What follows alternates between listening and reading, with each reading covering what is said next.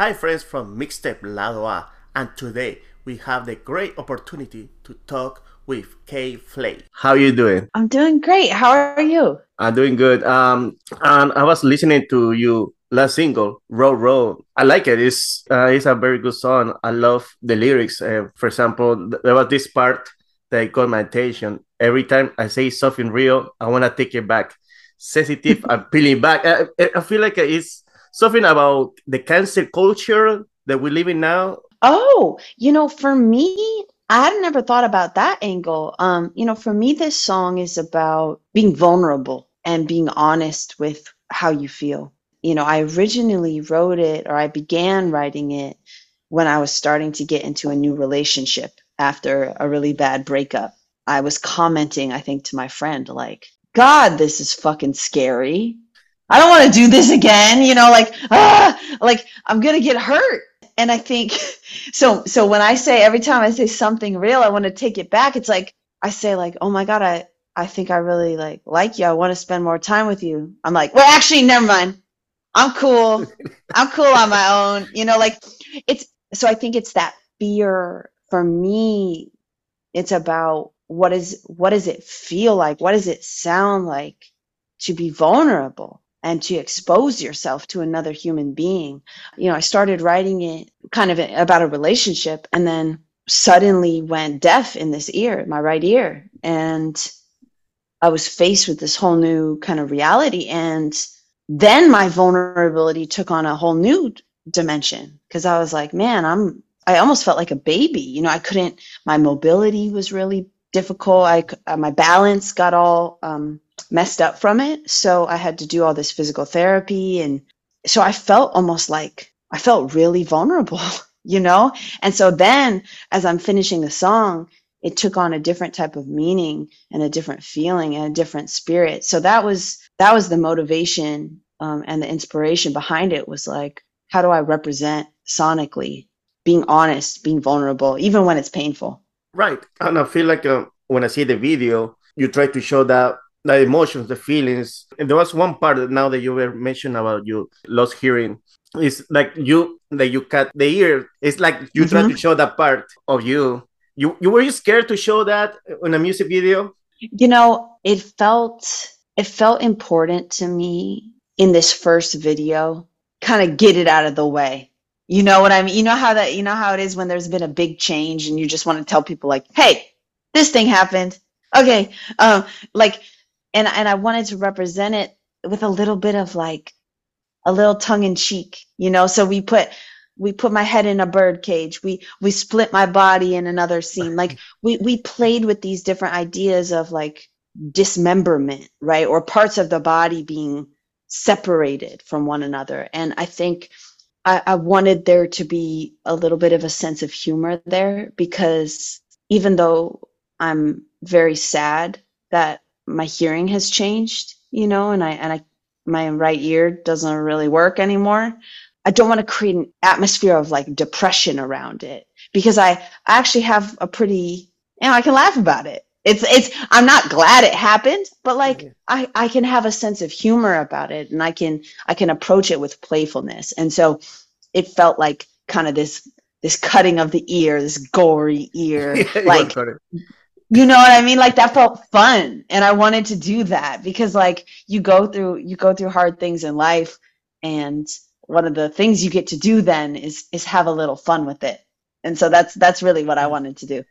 And you know, and that's how I feel uh, about you when you now you're saying about like you know the bad things, try to make it in a in a good thing, try to make see the positive way. Uh, mm-hmm. And that's how I feel when I was listening to song to your song. Maybe there's a way, and maybe that show you how you are as a person. You know that song. That's like one of the most really, really personal. Like that song comes from a really true place. I mean, everything I write is comes from a real place. But that song, so interesting. You mentioned it. I just I just played my first show back after the hearing loss um, last week, and I talked about it a little bit and then I played maybe there's a way and I was talking about how out of the out of the pain, out of the darkness, out of these challenges, if you just wait a minute, so much opens up. You know, like there's just so many possibilities and there's light and there's a future that is different, you know, and it, it if only we can kind of wait a minute, just take a beat, you know, and make a change and, you know, okay, I'll make my bed, I'll get up, I'll do that, I'll go to the grocery store, I'll do this. You know, you kind of you kind of start p- building the blocks of you know small change which create big change and i think I, I really as i approach life and you know talk to my friends and my, my fans and and everybody. It's just how do we take how do we take our our hard times uh, moments of doubt moments of shame moments of you know failure sometimes too? How do we take those how do we find the light? Because the the light is there. Sometimes it's just a little pin little pinpoint. And it's, it's hard to see you know but it is i do i do profoundly believe that like it is there um, and and we can't find it i love it because it's just about to be patient to be you know it's there you just have to find a way. But mm-hmm. i think like we're living in a world that people are very patient they just want everything fast and they don't see the small things the small details that we have around in our environment. Oh my god absolutely. And you know one of the things about meditation as a practice is it just increases your awareness of really what is happening. You know, you you can't see it, but right next to me is this giant plant that I so I got this plant. This is kind of a side note, but I, my friends gave me this plant when I moved into this house, which was like 2 years ago. It was a pretty small plant. And now it is I mean, I have like 8 plants, pretty big plants in the house, but like this plant is crazy. it's like looks like it's from the jungle. Like it's a cra- it has grown so much. And like sometimes I sit here or I stand here because I I stand and when I when I do interviews and talk on the phone and stuff and I just look at this beautiful plant and it's like it's this plant is literally growing right now. You know what I mean? Like and that's such it's just a small little thing, but when I think about this plant, it makes me so happy you know, it's just one little like I know that's kind of a strange example, but like even no matter what's happening with me right now, right next to me this plant is growing. And I and I nourish it and help it to grow. And like that's beautiful. That's awesome. You know, like and that, that's just when I'm present, when I'm not thinking a million steps ahead and I'm not, you know, I can like I can appreciate some of these things and that helps me to I think find find those points of lightness and you know like forward momentum. Well, that's cool it's like a, you enjoy the moment. You enjoy the mm. present instead yes. of going to the future. Sometimes it's good to think about the future but sometimes it's breathe and enjoy what you have there. That's oh my god. Yeah this plant i love this plant. Now they're talking about enjoyment how do you enjoy back to the concert back to touring? Oh my god i love it. You know i i uh I, I love playing live shows. I love I love going to live shows. I, I think concerts are like just the best. You know, it's just it's everybody getting together to enjoy something and to have a good time and to be in like community with one another. And uh, so I, I actually I had my first show back last week, and then I begin touring a week from today. I'm doing a a tour with one of my good friends, grandson, and I don't know if you'll be. We're playing New York. Uh, near Philadelphia. I'm like. Oh, you're near Philly. Yeah. Oh, yes. okay. So okay. Well, we're playing Philly. I yeah. forget what day, but um. June four. I, I check. I bought the ticket. Okay.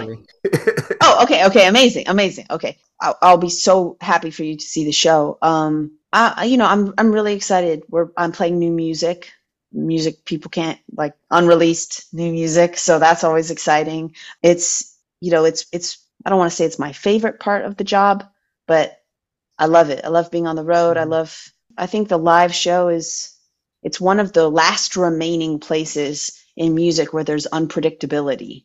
When you record music now, it's so controlled and like there's so many technological ways to to manage it. Um, and the live show still has the human a part. little bit of yeah, the human part exactly. Yeah. And so yeah. and I and I love that. I'm I'm really excited. Amazing. I just can't wait to to see you. I'm uh, it's in June four and know Jack Kays is opening for you. I, I, Yes. I, I was amazed because that's one of my, my new artists that I, I want to see too, and it's in, all of them in one show. It's like it's I like a- love it. I love yeah. it. I think it's going to be um yeah, I think it's going to be a great night of music and just really, you know, Jordan, a grandson puts on a great show. It's to be a good night. if there's a a hope that you might go to Latin America, like to Peru, for example. I am extremely hopeful that I will be playing Latin America in 2024. I'm Uh-huh. I'm I'm trying to manifest it. So I'll keep I'll keep you posted, but that's what I'm uh that's that's what I'm hoping to do. So hopefully I will be down there soon. Oh, that would be awesome because I, I will book my flight and go over there and see you. Because I'll I book. I'll book my flight too. I don't know. You you want to say uh, some words to you Peruvian fans that you have it there because you have it. I know. Yeah, I guess you know for the for the Peruvian fans, I just I so appreciate you guys listening. Um, and and I'm really, as I say, really hopeful that I'll that I'll be able to get to play a show for you soon. Um, it would be really just a, a tremendous honor and privilege. So um, I'm I'm hoping it can happen. And in the meantime, thank you. I hope you love the new music. I've been working really hard to to make something special. I have a good time right now. Thank you. I, I can't wait to see you Um, next month. Same. I was gonna say I'll see you in Philly in a month. Awesome. Okay. Thank you so much.